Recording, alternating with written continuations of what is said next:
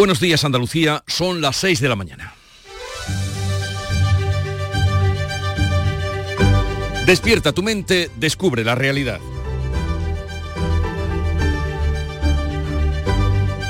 En Canal Sur Radio, La mañana de Andalucía con Jesús Vigorra. Jueves trágico en Valencia y noche larga la pasada por un incendio que deja cuatro muertos, 19 desaparecidos y 14 heridos. Los bomberos aún trabajan en la extinción, refrescando la estructura desde fuera, pero el acceso al interior aún no es posible. Las víctimas se han localizado en un balcón con un dron. El viento y el recubrimiento de las viviendas altamente inflamable propagaron el fuego en cuestión de minutos por los dos edificios de 138 viviendas. Aunque aún no se saben las causas del origen del fuego, el debate sobre la seguridad y los materiales ya lo abraza todo. Este jueves el presidente de la Junta y la ministra de Transición Ecológica han recuperado el espíritu de Doñana y el martes se van a reunir con alcaldes, agricultores, ecologistas para abordar los planes de desarrollo sostenible para la zona y el entorno del Parque Nacional de Doñana. Moreno y Rivera han abordado también la necesidad de inversiones en infraestructuras hídricas para hacer frente a la sequía como el impulso de desaladoras o el transporte de agua en barcos. Ambos se han comprometido también a resolver la falta de agua que sufren hace ya casi un año los vecinos de las comarcas cordobesas de Los Pedroches y Alto Guadiato, que se han manifestado ante el Palacio de San Telmo durante eh, se transcurría la reunión con garrafas de agua, que es como llevan ellos abasteciéndose 80.000 vecinos de la zona norte de Córdoba desde el mes de abril. Manifestaciones también las que sostienen los agricultores. Este jueves han llegado a Algeciras, donde han protagonizado momentos de gran tensión al intentar bloquear el puerto. Hoy se movilizan en León y el próximo lunes volverán a Madrid ante la sede de la Comisión Europea, coincidiendo con la reunión de los ministros de Agricultura. En el campo de Gibraltar han provocado en gran indignación las palabras del director general de la Guardia Civil, que niega errores en la operación contra el narcotráfico en la que fueron asesinados dos agentes en el puerto de Barbate hoy hará dos semanas.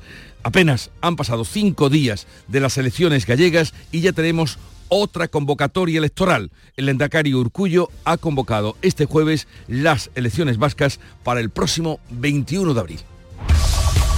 En Canal Sur Radio, la mañana de Andalucía con Jesús Vigorra. Noticias. ¿Qué les vamos a contar a partir de este momento con Manuel Pérez Alcázar? Manolo, buenos días. Buenos días, Jesús Vigorra. Pero vamos a comenzar lo primero con el tiempo para hoy. Hoy vamos a tener un poco de todo este viernes. Sol a ratos, cielos cubiertos, lluvia por la tarde y rachas muy fuertes de viento en el litoral mediterráneo y en el tercio oriental. Bajan las temperaturas mínimas y las máximas que oscilarán entre los 19 grados de Almería y los 13 de Granada y Jaén. Y vamos a contarles eh, de ese eh, fuego espectacular en el que al menos por ahora cuatro muertos son los que se cuentan, 19 desaparecidos, 14 heridos, en el que ya es el peor incendio de la historia de Valencia. El viento y el recubrimiento altamente inflamable de las viviendas propagaron el fuego por todo el inmueble en cuestión tan solo de minutos. A esta hora los bomberos siguen vertiendo agua sobre los dos bloques de 14 y 10 plantas con 138 viviendas. Un dron de emergencias ha localizado cuatro cuerpos en un balcón y se tiene constancia de que al menos hay 19 desaparecidos. El subdirector de emergencias de la Generalitat, Jorge Suárez, explica que los bomberos aún no pueden acceder al edificio. Están trabajando exclusivamente en el medio exterior. Las características del edificio en este momento no permiten continuar haciendo ninguna extinción en la parte interior, con lo cual se sigue trabajando enfriando el edificio por todas las fachadas y ese es el objetivo que va a haber en las próximas horas. Fuego, viento y revestimiento de poliuretano de la fachada han propiciado que las llamas se extendieran por todo el inmueble en cuestión de minutos. Esto desde el principio, como empezaba a arder un balcón, se propagaba por la fachada rápidamente, los paneles salían volando prendidos, caían a otro balcón y se empezaba a arder. Hay 14 heridos, de ellos 6 son bomberos, los demás son vecinos de entre 7 y 81 años. Los más de 400 residentes evacuados se han quedado sin nada y han pasado la noche con familiares o en albergues y hoteles habilitados para ellos. La alcaldesa de Valencia, María José Catalá, ha transmitido el pésame a las familias. Trasladar todo nuestro cariño a los familiares y decirles que estamos intentando hacer todo lo posible en este contexto. A la zona se ha dirigido desde Madrid un batallón de la unidad eh, militar de emergencias con todo el material necesario. El presidente del gobierno y el de la Generalitat Valenciana han mostrado su pesar en redes sociales. El presidente andaluz ha expresado también su compromiso de colaborar en todo lo necesario. Pues el presidente de la Junta y la ministra de Transición Ecológica y vicepresidenta recuperan el espíritu de Doñana y garantizan la aplicación del acuerdo tras reunirse ayer por la tarde en Sevilla. Moreno y Rivera avanzan medidas frente a la sequía como la llegada de agua en barco. La Junta pagará el transporte y el Ministerio la desalación. La reunión disipa las dudas una vez resuelta la polémica sobre la conversión de suelos forestales en suelos agrícolas que recogía el decreto de simplificación administrativa de la Junta. La modificación de esos artículos se va a aprobar por el Gobierno andaluz y se publicará en Boja. El martes los eh, dos responsables se van a reunir con alcaldes y agricultores de la zona para acordar los planes que doten de sostenibilidad a la comarca es un éxito de la política del diálogo y ese acuerdo yo ya puedo decir que vamos a ir cumpliendo de manera rigurosa y minuciosa, cumpliendo los plazos Juanma Moreno y Teresa Rivera han avanzado una batería de actuaciones y obras para tratar de aliviar los efectos de la sequía, entre ellas el transporte de agua en barco desde una desaladora que Rivera no ha querido concretar, aunque la que tiene más opciones es la de Escombreras, en Cartagena.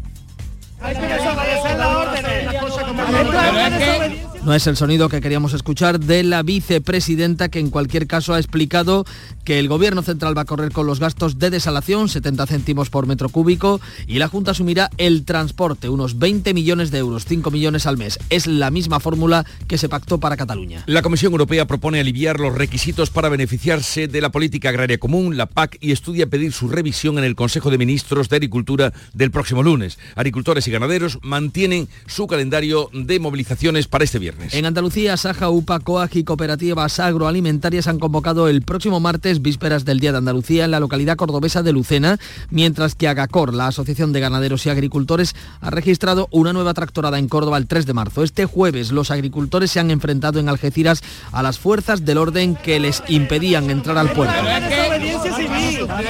Nosotros la mitad de la mayoría no tenemos Tras flexibilizar las normas de barbecho, la Comisión Europea plantea ahora rebajar las exigencias a los agricultores con ganado, reducir un 50% las visitas a las explotaciones y el papeleo que deben cumplimentar. Ha quedado en libertad con cargos el asesor del exministro José Luis Ábalos, investigado por el presunto cobro de 9 millones y medio en mordidas por la venta de mascarillas durante la pandemia. Dos ministros y la presidenta del Congreso están salpicados por la compra a la empresa de Coldo García. Coldo García se ha negado a declarar ante el juez de la Audiencia Nacional. Se le ha retirado el pasaporte y tendrá que presentarse ante el juez cada 15 días.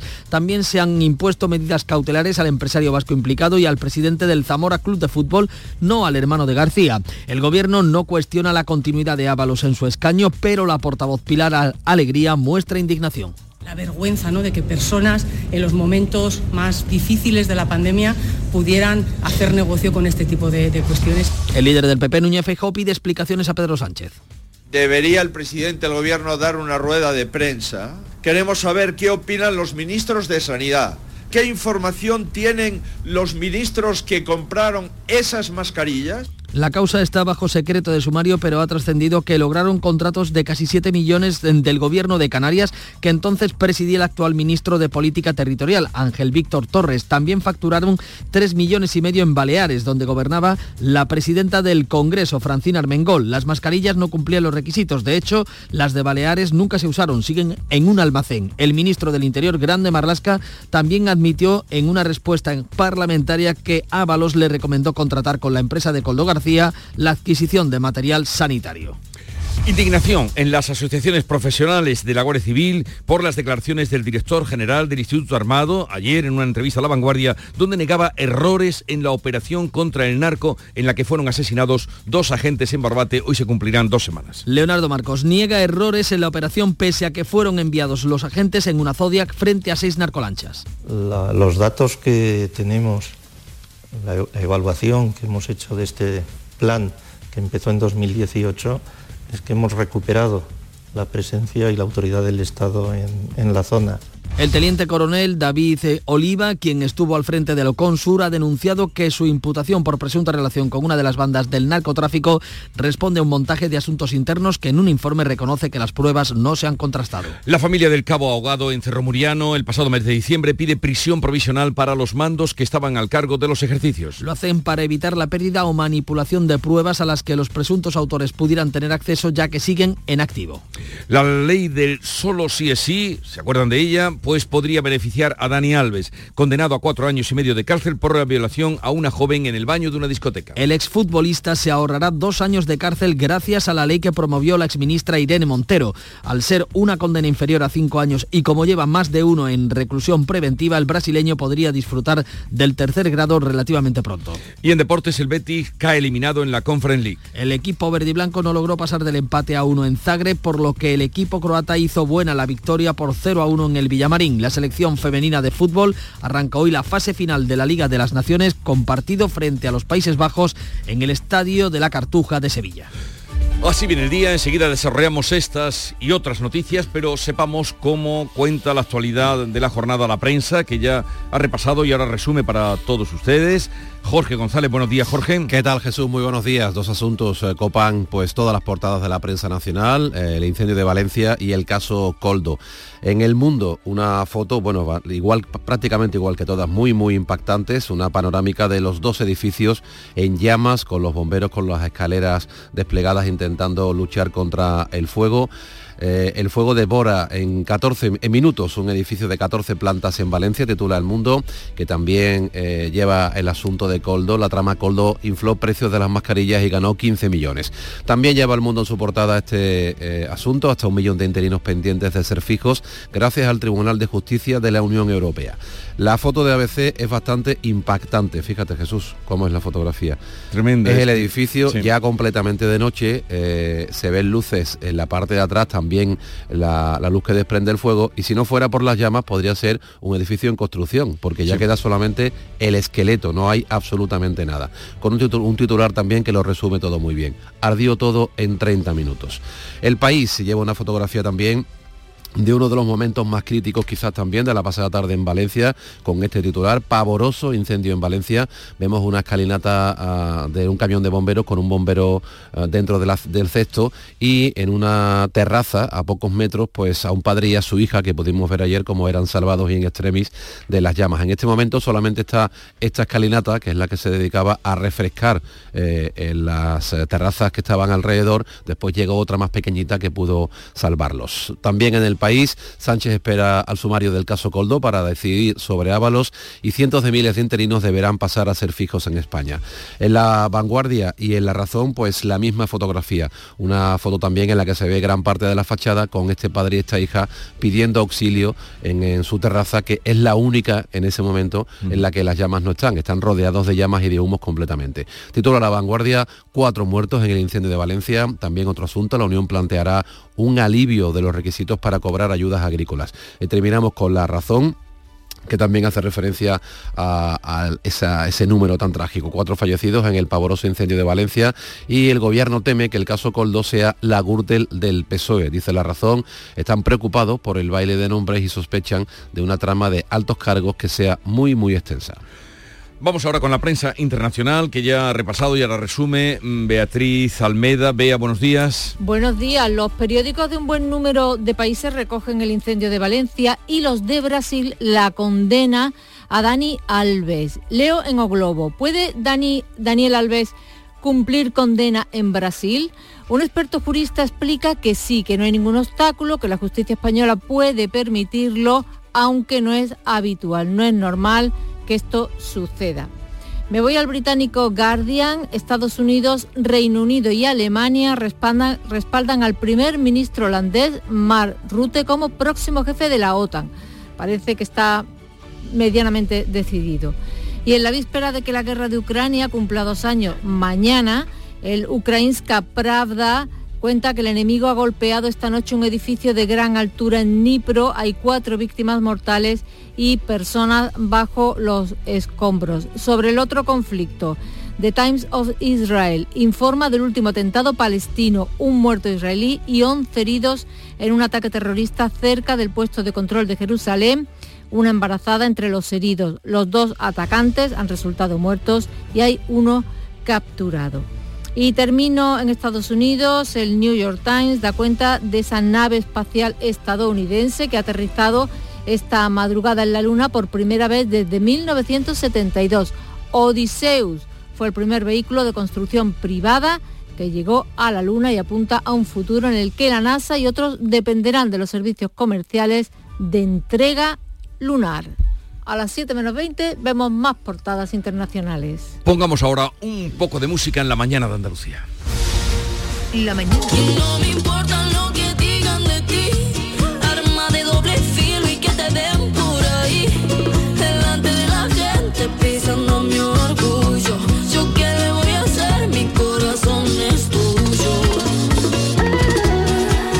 La música que nos llega de Canal Fiesta Radio, Enrique Iglesias y María Becerra, así es la vida.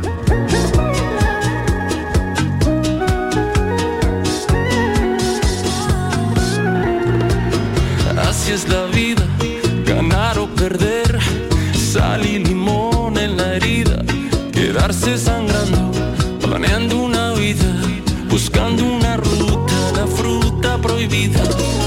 Así es la vida, un día más en Canal Sur Radio y la Mañana de Andalucía que ponemos ahora en marcha con la realización de Marcos Barón y la producción de Esther Benacho y Carlos Menor. Desde ahora y hasta las 12 del mediodía vamos a vivirla y compartirla muy pendientes de este trágico eh, y pavoroso incendio de Valencia y todo lo que además tenemos para hoy preparado para que ustedes se queden con nosotros. Sigue ahora la información.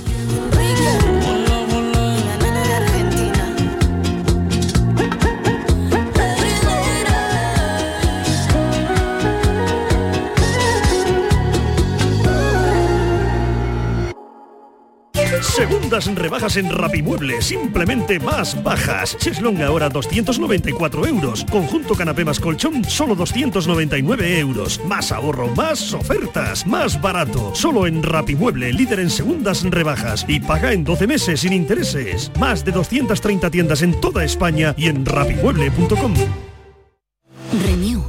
Descubre Renew, una amplia gama de vehículos de ocasión para todas tus necesidades. Elige entre eléctricos, híbridos de gasolina o diésel, reacondicionados y certificados. Llévate tu vehículo de segunda mano totalmente revisado y aprovecha la garantía Renew. Además, tasamos tu coche actual y financiamos el que compres. Descubre los vehículos de ocasión en es.renew.auto. Y además este mes con condiciones especiales en tu concesionario Renault y Dacia de la Comunidad de Andalucía.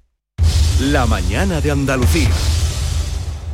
6 y 17 de la mañana les ofrecemos más detalles de las principales noticias de esta jornada, marcada sin duda por ese incendio en Valencia, al menos cuatro muertos, 19 desaparecidos y 14 heridos. Este es el resultado provision- provisional que deja este terrible incendio que devoraba la pasada tarde dos edificios de 138 viviendas en la capital valenciana. Los bomberos todavía están trabajando en la extinción, pero no pueden acceder al interior. El viento y el recubrimiento de la fachada, de un material altamente inflamable, propagaron el fuego por todo el inmueble en cuestión de minutos. Bea Rodríguez, ¿qué tal? Buenos días. Muy buenos días, Jorge. A esta hora los bomberos siguen vertiendo agua sobre los dos bloques de 14 y 10 plantas incendiados de Valencia. El fuego se va aplacando, aunque aún se ven las llamas en el interior. Un dron de emergencias ha localizado cuatro cuerpos en un balcón y se tiene constancia de que al menos 19 personas están desaparecidas. Fuego, viento y el revestimiento de poliuretano de la fachada se han conjugado de forma fatal. Confirmaba las muertes el subdirector de emergencias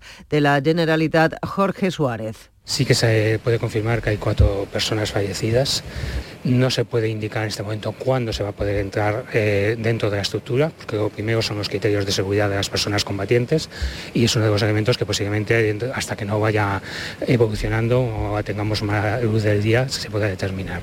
Es imposible precisar cuándo podrán entrar en el edificio los bomberos convertido ya este en esqueleto. Lo primero es la seguridad. Ando exclusivamente en el medio exterior.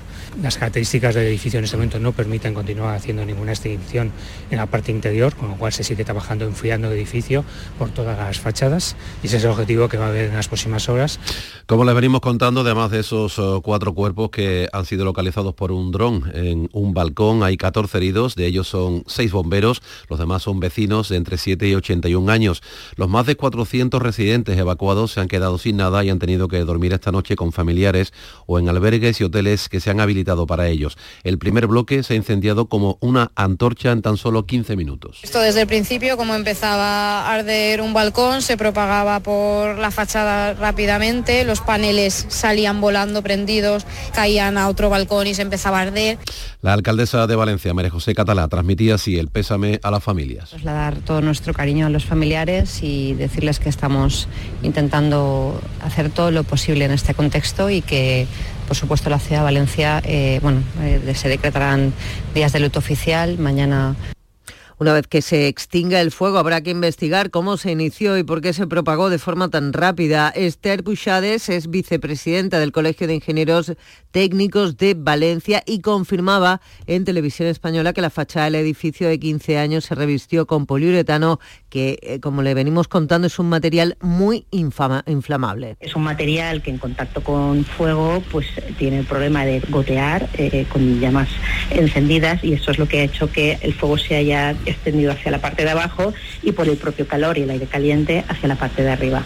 Y Adriana, que es la administradora y residente en uno de los bloques, ha contado que el fuego se iniciaba en un piso vacío. No sé cuál puede ser la causa, no, no lo sé, es que no lo entiendo y en esa, en esa vivienda no vivía nadie. Sí, yo eh, le he dicho a mi hija y a mi suegra que salgan y hasta habrá gente que se ha quedado dentro. El presidente del gobierno y el de la comunidad valenciana hayan mostrado su pesar en redes sociales y han mostrado su compromiso de colaborar en todo lo que sea necesario.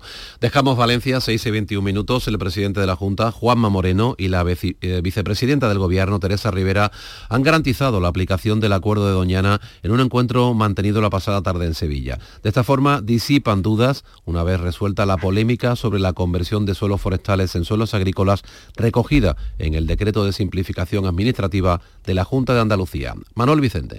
La consecuencia más inmediata de la reunión mantenida en el Palacio de San Telmo por Juanma Moreno y Teresa Rivera va a ser el encuentro que tendrá lugar el martes con agricultores, alcaldes, ecologistas e instituciones científicas para acordar los planes que doten de sostenibilidad a la comarca. La vicepresidenta del Gobierno ha puesto como condición que se corrijan las dudas legales que sembró el decreto de simplificación administrativa de la Junta. Tenemos la voluntad de seguir trabajando. No hay, despejamos las dudas que pudieran plantearse, eh, lo hacemos con todas las garantías y seguimos trabajando en la misma dirección en la que lo venimos haciendo. A este respecto, el presidente de la Junta se ha comprometido a la publicación en el Boja del acuerdo técnico alcanzado el miércoles por ambas administraciones. De ahí que considere que el acuerdo tiene absoluta vigencia y que se cumplirán los plazos. que sepan que vamos muy en serio, que va- se va a cumplir ese acuerdo y de luego no hay ningún tipo de obstáculo ni de nubes en el horizonte que limite el pleno desarrollo de ese acuerdo. Además de Doñana, Moreno y Rivera han abordado la forma de adoptar soluciones concretas para el suministro de agua en zonas conflictivas de Andalucía, como los regadíos de Almería, las comarcas cordobesas de los Pedroches y el Guadiato y Málaga capital y la comarca de la Sarquía. Moreno y Rivera han avanzado además una batería de actuaciones y obras para tratar de aliviar los efectos de la sequía, entre ellas el transporte de agua en barco. El traslado de agua potable en barco se realizaría con un buque diario desde una desaladora que Rivera no ha querido concretar, aunque la que tiene más opciones es la de Escombreras en Cartagena. Tenemos identificadas algunas posibilidades para esas plantas desaladoras. No son propiedad del Estado, son, no son propiedad de Aquamed, por tanto me va a permitir que me reserve dónde, pero sí tenemos identificado dónde hay plantas desaladoras que no están funcionando a pleno rendimiento, en el Mediterráneo español. Se ha pactado que el Gobierno central corra con los gastos de desalación 70 céntimos por metro cúbico. La Junta asumirá el coste del transporte, una factura de 20 millones de euros, 5 millones al mes. Juanma Moreno. Los barcos aproximadamente en torno a 5 millones de euros al mes, eh, lo que es el transporte exclusivamente. ¿no? Con lo cual, si estuviéramos cuatro meses, por lo menos el verano, pues deberían ser en 20 millones de euros. Pero bueno, todo esto es aproximado dentro de los, tanteos que nosotros hacemos con algunos de los operadores, ¿no? para que tengamos un poco la cantidad, pero como digo, no es exacta y puede ser flexible. Esta es la misma fórmula pactada con Cataluña.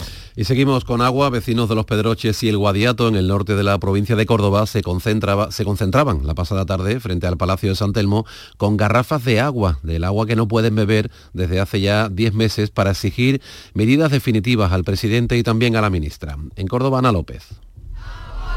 Antes de entrar, la ministra les aseguraba a los vecinos convocados por la plataforma Unidos por el Agua que hay acuerdo entre las administraciones para que llegue a los grifos agua potable. Teresa Rivera. Esto no hay un problema ponerse de acuerdo porque ya está, ya hicimos la conexión desde el Estado, el abastecimiento es una competencia municipal, la Junta la ha declarado de interés autonómico y queremos que acaben de terminar la potabilización. El presidente andaluz ya en la comparecencia posterior señalaba que trabajarán en coordinación y que pronto esperan resultados. Juanma Moreno. Con la Diputación Provincial de Córdoba, que también hemos firmado un convenio y que tiene que hacer un esfuerzo y donde vamos a estar nosotros también muy encima para que cumplamos los plazos y podamos eh, revertir la situación que tienen desde hace 10 meses. 80.000 vecinos de Pedroches y Guadiato en Córdoba están a la espera de poder abrir sus grifos para beber el agua potable. En la sesión de control parlamentaria, el portavoz del PSOE, Juan Espadas, acusaba al presidente de poner en riesgo Doñana con el decreto de simplificación administrativa.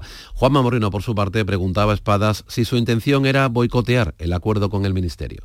¿Usted cree en la participación pública, señor Moreno Moriña? ¿Usted cree de verdad que hacer todo eso y cambiar la mitad del ordenamiento jurídico de Andalucía se puede hacer en tres días y usted quiera que nosotros nos lo traguemos sin más? No, no me gustaría pensar que a usted le molesta, le molesta que este gobierno andaluz tenga la capacidad, tenga el talante de llegar a acuerdos con el gobierno de España porque eso a usted le deja fuera de la foto. La Comisión Europea propone aliviar los requisitos para beneficiarse de la PAC, de la Política Agraria Comunitaria, y está estudiando pedir su revisión. Es lo que vienen pidiendo desde hace más de un mes agricultores y ganaderos de todo el continente. Cuando falta un poco más de cuatro meses para las elecciones, elecciones al Europarlamento, Bruselas parece que reacciona y oferta medidas a corto y largo plazo. Marisa del Barrio. La Comisión ofrece simplificar los mecanismos de control, reduciendo a la mitad las visitas a las explotaciones por parte de las autoridades nacionales. En ese caso, los controles serían telemáticos.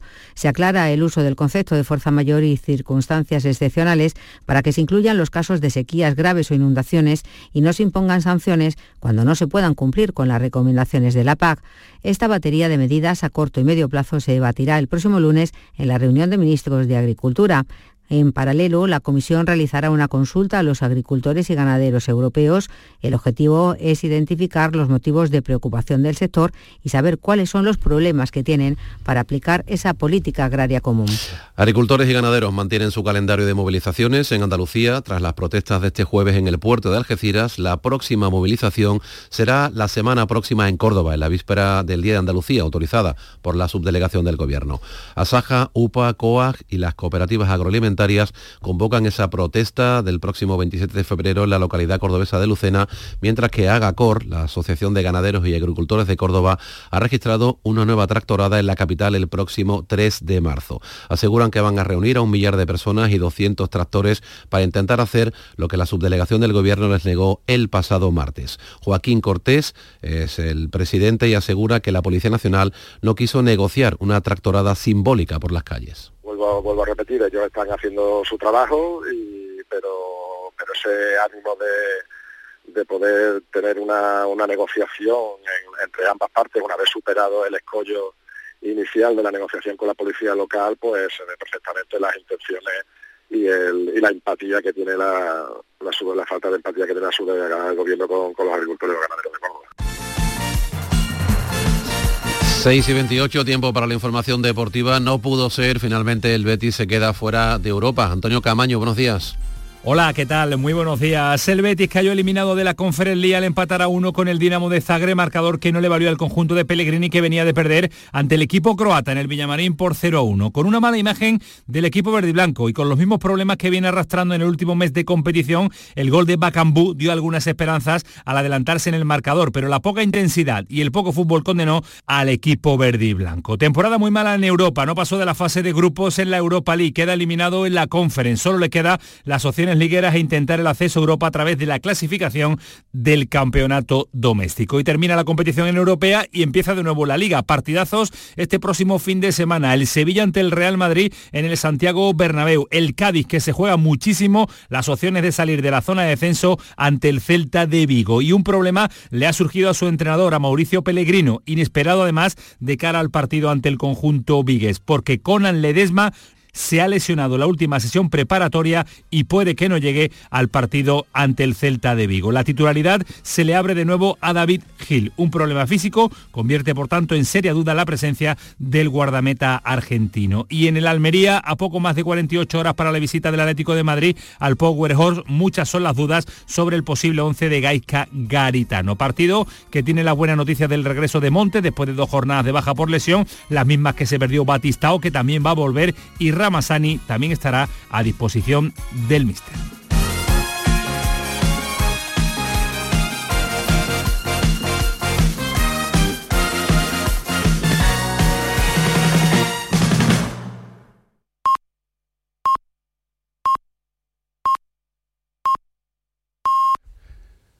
Andalucía despierta, son las seis y media de la mañana. La mañana de Andalucía con Jesús Vigorra.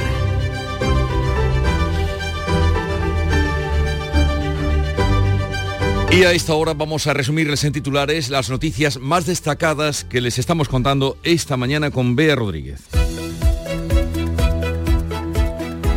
Al menos cuatro muertos, 19 desaparecidos y 14 heridos es el resultado provisional que deja el terrible incendio que ha arrasado dos edificios de 138 viviendas en Valencia. Los bomberos que aún trabajan en la extinción no pueden acceder al interior. El viento y el recubrimiento altamente inflamable propagaron el fuego por todo el inmueble en cuestión de minutos.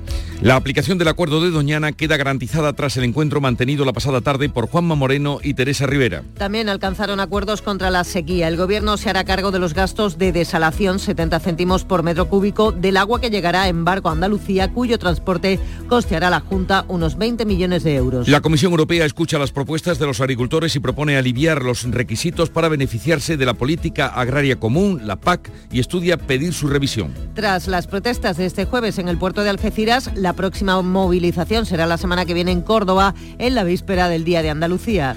Queda en libertad con cargos el asesor y exministro del ministro José Luis Ábalos, investigado por el supuesto cobro de casi 10 millones en mordidas por la venta de mascarillas durante la pandemia. Se le ha retirado el pasaporte y tendrá que presentarse ante el juez cada 15 días. Dos ministros y la presidenta del Congreso están salpicados por la compra a la empresa de Coldo García. La justicia europea obliga a España a convertir en fijos a miles de empleados públicos interinos. La sentencia del Tribunal de Justicia de la Unión Europea podría ser la llave para convertir hasta medio millón de empleados públicos interinos en fijos.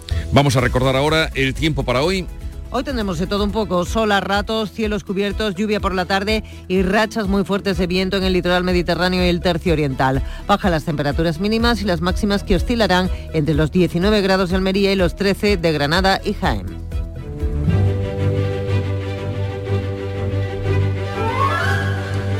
Y el santoral nos lleva hoy a San Policarpo, fue obispo de Esmirna, mártir también, fue discípulo de San Juan, el último de los testigos de los tiempos apostólicos, cuando contaba ya casi 90 años, a esa edad, pobre hombre, fue quemado vivo en el anfiteatro de Esmirna, en Asia. Así que si algunos alguna vez van a visitar ese anfiteatro que es grande, que es muy, eh, eh, en fin, es muy llamativo porque es de los pocos que quedan Llegar en pie. a los 90 en aquella época era... Recuerden, bueno, Matusalén dicen que pasó, ¿no? Entonces recuerden que allí fue quemado vivo San Policarpo. Hoy estamos a 23 de febrero y tal día como hoy, en 1988, en Madrid, en el eh, vigésimo segundo Congreso del Partido Comunista de España, que entonces como tal existía y tenía su importancia, fue elegido Julio Anguita como nuevo secretario general en sustitución de Gerardo Iglesias, que fue el paso ya, por si no era ya muy conocido como alcalde de Córdoba, como portavoz de Izquierda Unida en el Parlamento andaluz, llegó a ser secretario del partido. Y tal día como hoy, de 2004, se inauguraba el Banco de Células Madre de Granada. O sea que viniendo al día de hoy, Granada tiene más que ya reconocida eh, su vinculación con el mundo de la sanidad y de la ciencia. Ahora que Hace se 20 años ya. ¿eh? 20 años, de todo hace ya 20 años Sí. o 25. Eso es lo malo. De todo hace 20 o 25 años. Y la cita del día mm, es de Napoleón Bonaparte, pero ahora eh, os diré de dónde la tomo. Lo imposible es el fantasma de los tímidos y el refugio de los cobardes. Lo imposible es el fantasma de los tímidos y el refugio de los cobardes. Y es que eh, la tomé ayer del discurso que hizo nuestro querido eh, Joaquín Moekel, colaborador de esta casa, hoy vendrá como todos los viernes, que ayer le fue impuesta la medalla al mérito civil, concedida por el Ministerio de Asuntos Exteriores, o de Exteriores ahora, en el Ayuntamiento de Sevilla, y su alocución la terminó con esta frase. Lo imposible, un poco incitando a la en fin, a la sociedad civil a dar un paso adelante. Lo imposible es el fantasma de los tímidos y el refugio de los cobardes. Luego Hacía- tendré. Hacía tiempo que no traías una cita de Napoleón. ¿eh? Sí, Recuerda desde la película. Después de la película hubo Después de la película. dos o tres días que...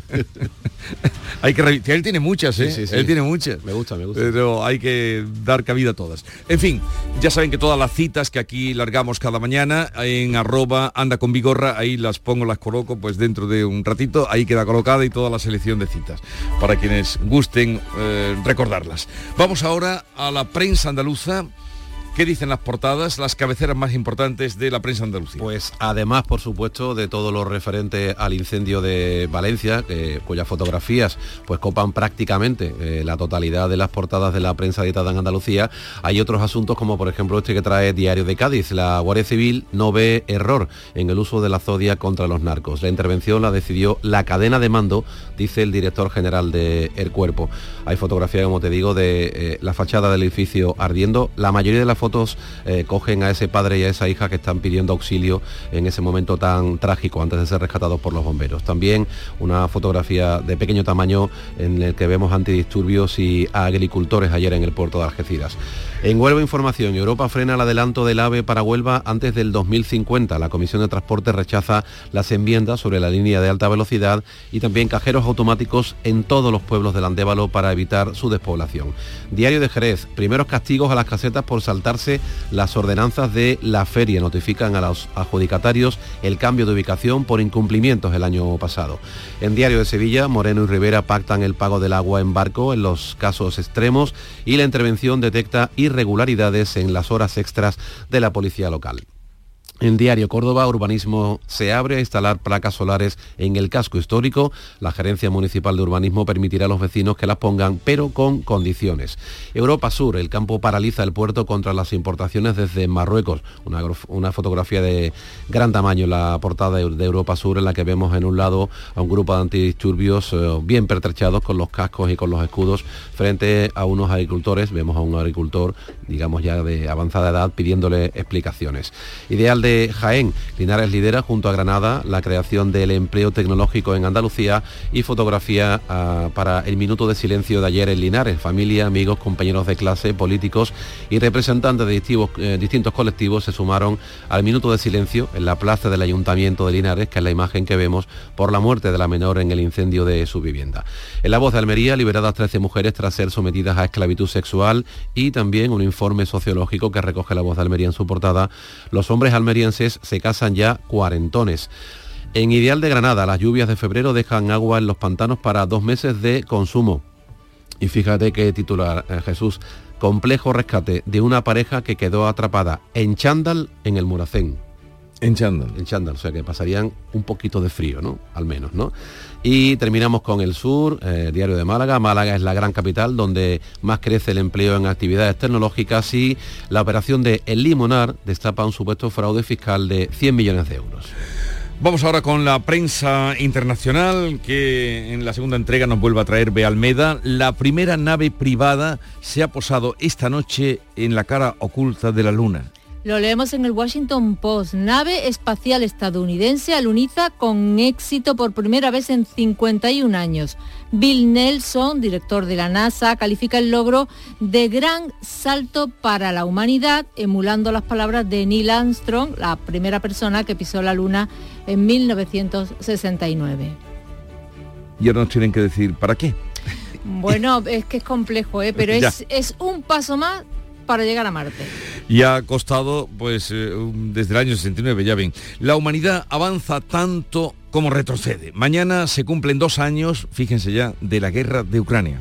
Zelensky y su ejército necesitan munición y aliento. En la prensa ucraniana todos son promesas. Leo en el Pravda. Dinamarca está trabajando a plena capacidad para transferir los primeros F-16 a Ucrania en verano. El Reino Unido anuncia otros 200 misiles para Ucrania. Zelensky promete aumentar el salario de los soldados en primera línea. Y en el Pravda ruso, advertencia inquietante del vicepresidente Dmitry Medvedev. No hay necesidad de correr al búnker todavía pero la guerra nuclear es realmente real. Se lo ha dicho a los medios rusos en una entrevista. Y entrados en el quinto mes del conflicto de la franja de, de, Gaza, el diario Al-Quds de Palestina informa de 40 muertos en una horrible masacre esta noche en Gaza. ¿Alguna novedad de Navalny? Pues en la prensa rusa nada, ni una palabra. En la europea sí. Leo en Le Monde. La madre de Alexei Navalny dice que vio el cuerpo de su hijo en la morgue y acusa a las autoridades rusas de presionarla para que celebre un entierro secreto. Y termino. A veces me me sorprendo de que periódicos de prestigio se hagan eco de ciertas noticias, ¿no? Esta que recojo en el Diario de la Mañana de Portugal está en papel impreso de media Europa y hasta en la BBC. Bobby pierde el título de perro más viejo del mundo. La organización del récord Guinness rectifica, dice que no hay pruebas suficientes para concluir o verificar que el perro tenía 31 años, como afirmó el dueño. Y en el Guardian, pues cuentan que un miembro del Royal College del Colegio de Veterinarios afirma que ni uno solo de sus colegas creía que el perro realmente viviera tanto. Hasta ahora el Guinness al perro más viejo eh, lo ostentaba un perro australiano, Blue, que murió en 1939 a la edad de 29 años, que en el 39, dime tú cómo se podía demostrar que tenía 29 años. Buena carne que comería el perro. A ver. El caso es que este está confirmado que tiene 31 años. Eh, no, no, no está confirmado, no está confirmado que no tiene 31 años, por eso lo retiran ahora el Guinness. Bueno, pero, pues esto... pero Bobby está bien. No, no, Bobby está muerto. Ah, bien. ha pasado mejor vida. Entonces ya da igual. Vida. entonces ya da igual. Pero es que lo, me lo he ido tropezando en un periódico y otro y un país y otro y otro y otro. Madre mía. Pero bueno, por los huesos se puede saber la edad, ¿eh? Eh, todo está por demostrar. Pobre bueno, que tengas un buen fin de semana. Ve Almeda, son las 6.41 minutos de la mañana. Sigue la información en Canal Sur Radio. La mañana de Andalucía. Desafía los límites con Social Energy. Calidad imbatible, precio invencible. Si no, trae tu presupuesto y te lo mejoramos. Descuentos de hasta 3.150 euros con tu instalación premium con dos baterías. Cinco años de garantía en tu instalación, con primeras marcas y dos años de seguro todo riesgo gratis. Pide tu cita al 955 44 11 o socialenergy.es. La revolución solar es Social Energy. En Lidl apostamos por proveedores locales y productos muy de aquí. Esta semana, paleta de cebo de campo de coba pa 4,49. 42% de descuento. Y mollete andaluz pack 4 por 1 euro. Lidl, es andaluz, es bueno. La mañana de Andalucía. 6 y 42 de la mañana vamos con más asuntos de la actualidad de la jornada. Este viernes ha quedado en libertad con cargos el asesor del exministro José Luis Ábalos. Eh, este asesor está siendo investigado por el supuesto cobro de 9 millones y medio en mordidas por la venta de mascarillas durante la pandemia. Dos ministros y la presidenta del Congreso están salpicados de alguna manera por la compra a la empresa de Coldo García. Coldo García se ha negado a declarar ante el juez de la Audiencia Nacional. Se le ha retirado el pasaporte y tendrá que presentarse ante el juez cada 15 días. Del resto de detenidos se han impuesto medidas cautelares también para el empresario vasco implicado y también para el presidente del Zamora Club de Fútbol, no así para el hermano de García. El gobierno protege a José Luis Ábalos y considera que no es el momento de que deje su escaño como parlamentario en el Congreso. El PP pide explicaciones tanto al presidente del gobierno como a los ministros que contrataron con la empresa de Coldo García la pandemia y en la actualidad. El gobierno entiende que no, en el caso de Coldo, el hombre de confianza de Ábalos, no es motivo para que el exministro renuncie al escaño. La portavoz Pilar Alegría eh, ha mostrado cierta indignación y disposición a colaborar con la justicia por parte del gobierno. Nuestro profundo rechazo y, en fin, solamente trasladar eh, la, vergüenza ¿no? de que personas en los momentos más difíciles de la pandemia pudieran hacer negocio con este tipo de, cuestiones y que en fin, la justicia eh, investigue hasta las últimas consecuencias y, trasladar, como, como le digo, nuestra máxima colaboración y nuestro trabajo cooperativo con la justicia para que este, este asunto se resuelva. El por aquel entonces ministro eh, José Luis Ábalos se desmarca de su hombre de confianza, el que fuera su hombre de confianza, y ha recordado que el caso está bajo secreto de sumario y así no ha tenido que contestar más a las respuestas a las preguntas de los periodistas. Estamos en reserva de sumario. Por lo tanto, si alguien tiene acceso, pues estupendo, pero pero entiendo que son filtraciones o conjeturas. Usted dijo que no tenía nada que ver con Coldo, pero la empresa de Coldo dejó de recibir dinero cuando usted fue destituido. ¿Cómo lo explican No, la empresa esa dejó de recibir, nada más pasó lo de la, operación, no recibió nunca, no he entendido esa, no he entendido esa información. es verdad? Cuando, usted fue destituido como ministro, más reacciones desde el gobierno, en este caso desde el socio Sumar. Yolanda Díaz habla de caso infame y terrible. Es grave cualquier forma de corrupción, pero más doloroso es que alguien se lucre cuando nuestro país estaba asolado por una pandemia y la gente estaba muriendo. Por tanto, gravísimo. Desde la oposición, el líder del PP, Núñez Feijó, Alberto Núñez Feijó, pide explicaciones a los ministros implicados, los presidentes autonómicos que compraron esas mascarillas y también al propio Pedro Sánchez. Y el presidente del gobierno guarda silencio. En cualquier gobierno serio hoy mismo debería el presidente del gobierno dar una rueda de prensa. Queremos saber qué opinan los ministros de Sanidad. ¿Qué información tienen los ministros que compraron esas mascarillas? ¿Qué información tienen los presidentes autonómicos del Partido Socialista que también compraron esas mascarillas?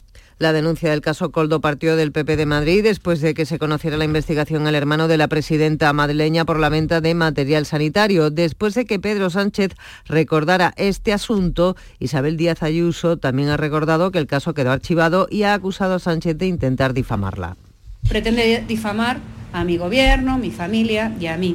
Y a todos ellos les, les digo una cosa, la fruta me gusta muchísimo. Indignación en las asociaciones de la Guardia Civil por las declaraciones del director general del Instituto Armado que niega errores en la operación contra el narco en la que fueron asesinados dos agentes en Barbate. En la primera reacción del director general de la Guardia Civil tras la muerte de los dos agentes arrollados por una narcolancha, Leonardo Marcos niega los errores en la operación a pesar de que fueron enviados en una Zodiac frente a seis embarcaciones, a seis narcolanchas. Marcos mantiene que se utilizaron los medios adecuados y que los únicos responsables son los narcotraficantes. Se utilizaron los medios adecuados con la información que se tenía en ese momento y con las condiciones meteorológicas del momento. Que nadie esperaba es la actitud de atacar, la actitud de matar que eh, manifestó una de las seis narcolanchas. El final tan trágico que hemos experimentado, que hemos sufrido, ha sido por la voluntad criminal de unos narcotraficantes. El Ayuntamiento de Barbate ha convocado para este próximo domingo una manifestación para expresar el hartazgo del pueblo por verse vinculado con el narcotráfico. Por la dignidad de Barbate es el lema de la manifestación con la que también se quiere expresar la solidaridad del pueblo con los dos guardias civiles muertos al ser arrollados por una narcolancha, sus familiares y la benemérita. Además, se extinguirá, se exigirá más recursos humanos y materiales para que la Guardia Civil pueda realizar su labor con total seguridad. Al finalizar la manifestación se leerá una declaración institucional consensuada entre todos los partidos políticos representados en la corporación municipal.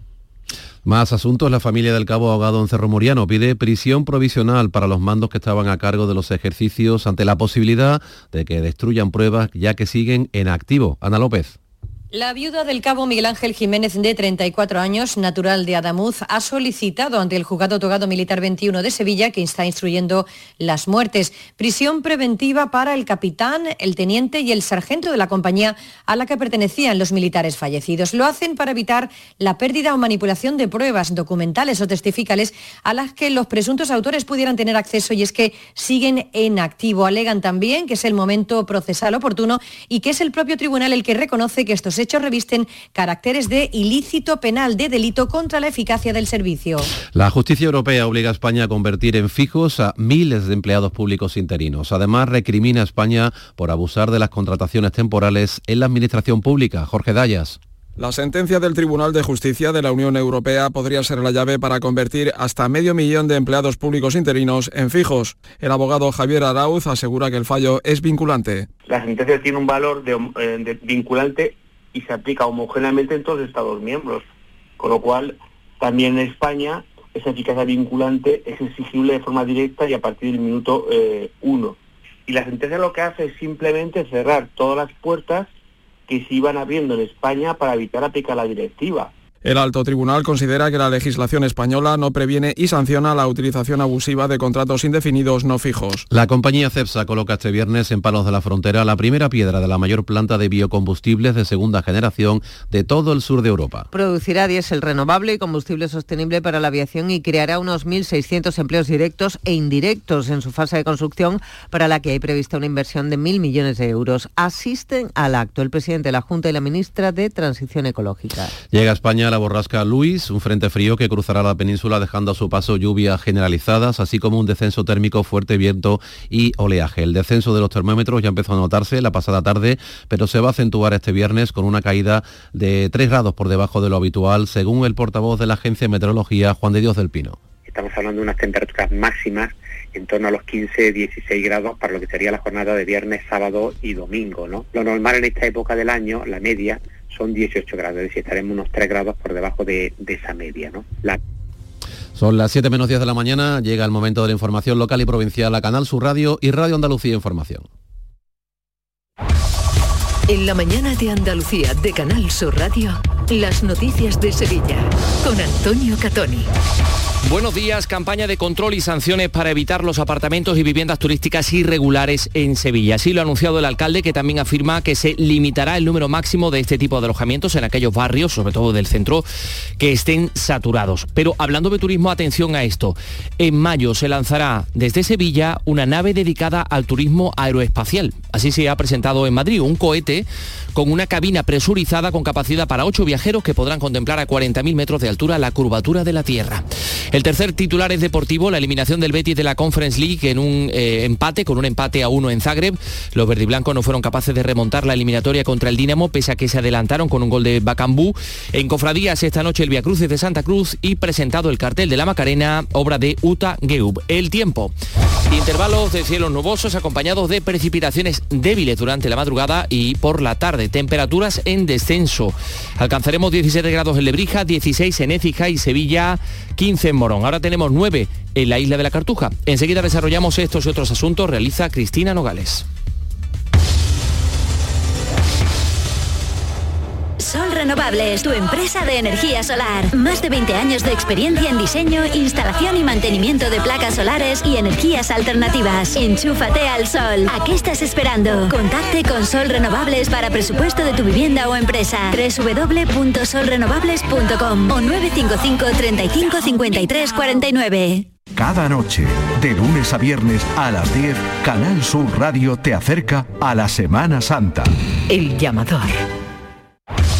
En Canal Sur Radio, las noticias de Sevilla. Sevilla acogerá el próximo mes de mayo el lanzamiento de una nave dedicada al turismo aeroespacial. Esta inquietante noticia se presentaba en Madrid. Estamos hablando de una iniciativa en la que los usuarios podrán observar la oscuridad del espacio y la curvatura de la Tierra durante un viaje de cinco horas y se va a desarrollar eh, desde Sevilla, desde Dubái y desde Tulum, en México. La propuesta va acompañada de una amplia oferta de contenidos turísticos y será a la vez en tres continentes distintos, como les contamos. Más datos, Asunción Escalera. La nave se llama Spaceship One y llega a alcanzar una altitud de 40.000 metros. Dispone de una cabina presurizada con capacidad para ocho viajeros, incluido el piloto. Es una iniciativa de la empresa EOX Space del español Kemal Harbachi, que se va a repetir a la vez que en Sevilla, en Abu Dhabi, en los Emiratos Árabes Unidos y en la ciudad mexicana de Tulum. Según sus promotores, es un sistema sostenible porque estará impulsado por un globo de helio que después se reciclará. La oferta turística incluirá actividades temáticas inmersivas, gastronómicas, de medicina regenerativa y formativas. Al menos así se ha presentado. En fin, hablando de turismo, el alcalde de Sevilla anuncia más control y sanciones sobre los apartamentos turísticos de la ciudad y limitará el número máximo de este tipo de viviendas en los barrios saturados. En el Pleno Municipal, José Luis Sanz ha detallado algunas de las medidas que se van a incluir en la ordenanza que se elabora sobre este tipo de alojamientos. Además de establecer límites, dice que habrá más vigilancia sobre los incumplimientos. la situación de los barrios no es la misma, de los apartamentos turísticos no es la misma en todos los barrios. Hay barrios que es evidentemente a simple vista se notan saturados y hay otros donde no existe de momento ese problema. El Pleno del Ayuntamiento de Sevilla ha aprobado nueve modificaciones presupuestarias, entre ellas más de 7 millones para la financiación del intercambiador de Santa Justa, más de un millón para la rehabilitación y eficiencia energética de los pajaritos. Son proyectos que también cuentan con aportación de fondos europeos y del Gobierno de España. En materia de movilidad, el alcalde ha confirmado que mantiene la prolongación del tranvibús hasta la Plaza del Duque.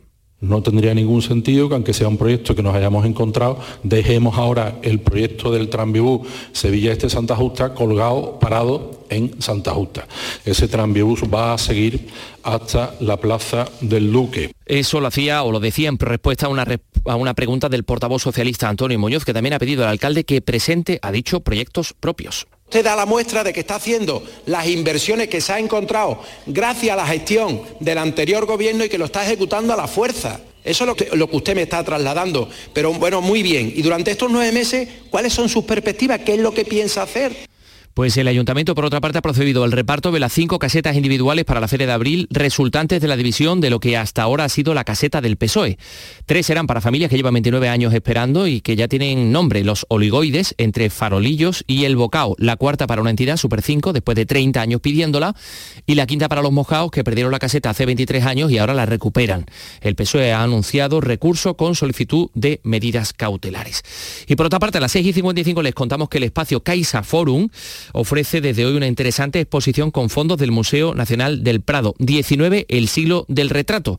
Entre los artistas Goya, Madrazo, Rosales, Fortuny o Sorolla se incorporan nueve artistas, obras de varios artistas sevillanos. Es una exposición que profundiza la transformación de la imagen pública de las personas durante el siglo XIX, que vio nacer las estructuras económicas y sociales que han configurado la contemporaneidad. Y como decimos, hay también artistas sevillanos. Así lo explicaba el comisario de la muestra, Javier Barón hemos visto que era conveniente reforzar aquí la, presencia de, algunos artistas. Por ejemplo, está el retrato de Espronceda por Esquivel, están los dos retratos de los niños de la familia Santaló de José María Romero. Todo eso contribuye pues, a, representar mejor la faceta sevillana de la pintura del siglo XIX en el ámbito del retrato. 6 y 55. Esta semana blanca yo elijo azul. Disfruta en Holiday World de un auténtico resort todo incluido en Benalmádena Costa, frente al mar Mediterráneo. Reserva ya tu escapada entre el 19 de febrero y el 3 de marzo o elige nuestros paquetes familiares. Animación para toda la familia, espectáculos, spa y mucha diversión. Llévate hasta un 15% de descuento con el código Semana Blanca. Información y reservas en holidayworld.es o en tu agencia de viajes.